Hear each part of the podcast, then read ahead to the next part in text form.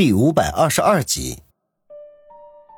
若是从余杭身上下手，那事情就要复杂一些，至少要做的悄无声息，不能让方心知道一丝一毫。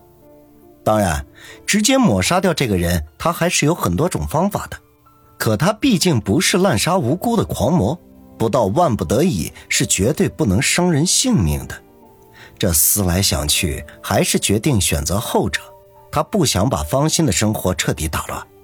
有了选择之后，他又开始考虑什么时候出手：是现在就去找余杭，威逼利诱，令他放弃对方心的骚扰，还是等宋奎调查到了足够的资料，然后从中找到其短板，攻其不备，杀他个措手不及？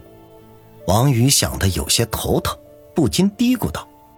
我身边缺一个军师一样的人物，可惜现在没有可用之人呢。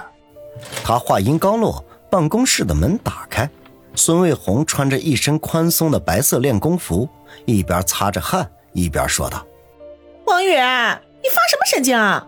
你怎么总是自言自语的？”“我只是在发感慨而已。你来了正好，我有事情想征求一下你的意见。”孙卫红走到饮水机前，接了一杯水，咕咚咕咚一饮而尽。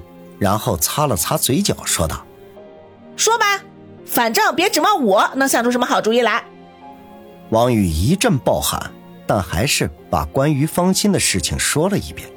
当然，其中一些无关紧要的地方，他就直接省略了过去。孙卫红听了之后，毫不犹豫地说：“那还有什么好犹豫的？把那个余杭抓过来，胖揍他一顿，然后找袁局长抓人，就说他敲诈勒索、骚扰妇女儿童。”王宇痛苦的长叹一声：“大姐，这样一来就会打乱芳心的生活，会令他难堪的。”哼，我都说了，我想不出什么好主意来。孙卫红嘀咕了一句：“要不然这样，把后半部分去掉，把余杭抓过来，打断胳膊腿儿，运出春城。反正你是黑社会大哥，做这种事情也不奇怪啊。”大哥，朝阳会都土崩瓦解了，我还算个毛球大哥啊！王宇欲哭无泪，彻底失望。看来在孙卫红这里征求不到好意见了。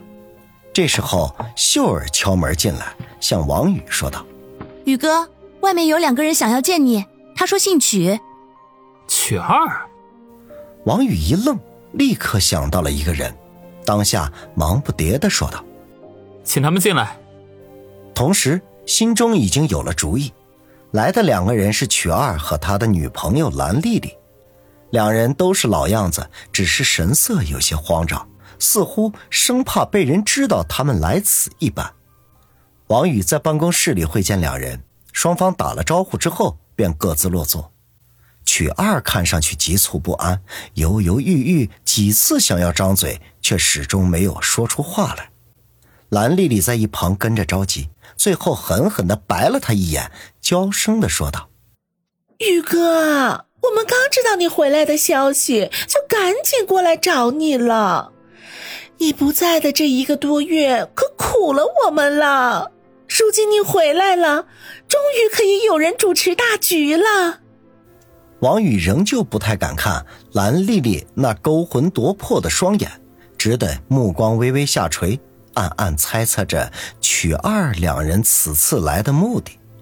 他离开沈城之前，曲二已经得到了郑飞的大力提拔，在朝阳会颇有地位，而且很多人都知道王宇能够上位，曲二也从中起到了很大的作用，所以朝阳会上下都视其为王宇的心腹。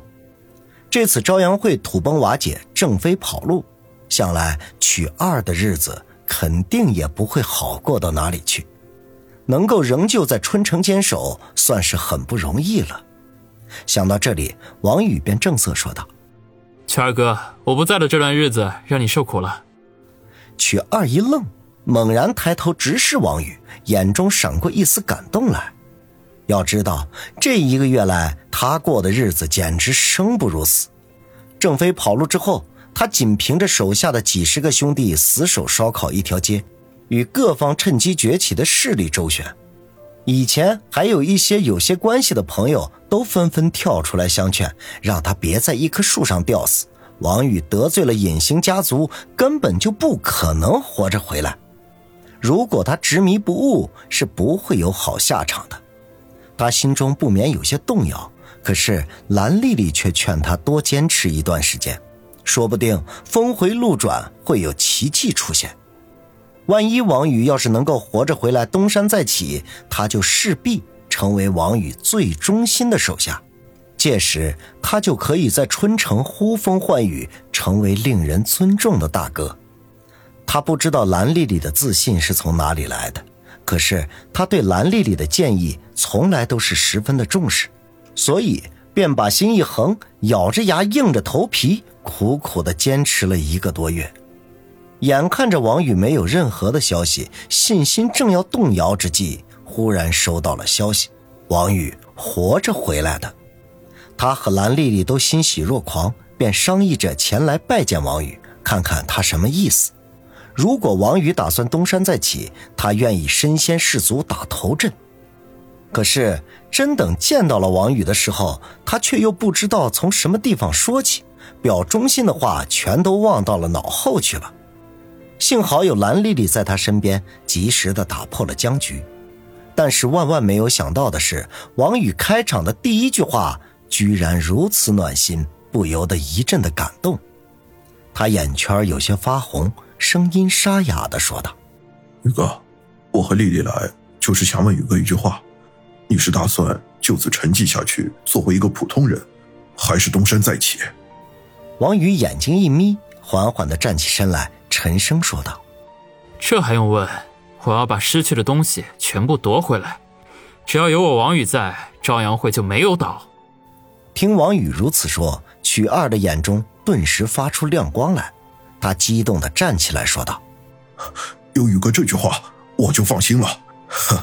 这一个多月的坚守没有白费，我们扬眉吐气的时候到了。”蓝丽丽在旁边赶紧拉了拉他的手，小声的说道：“别那么激动。”曲二一愣，随即干笑起来，又坐了下来。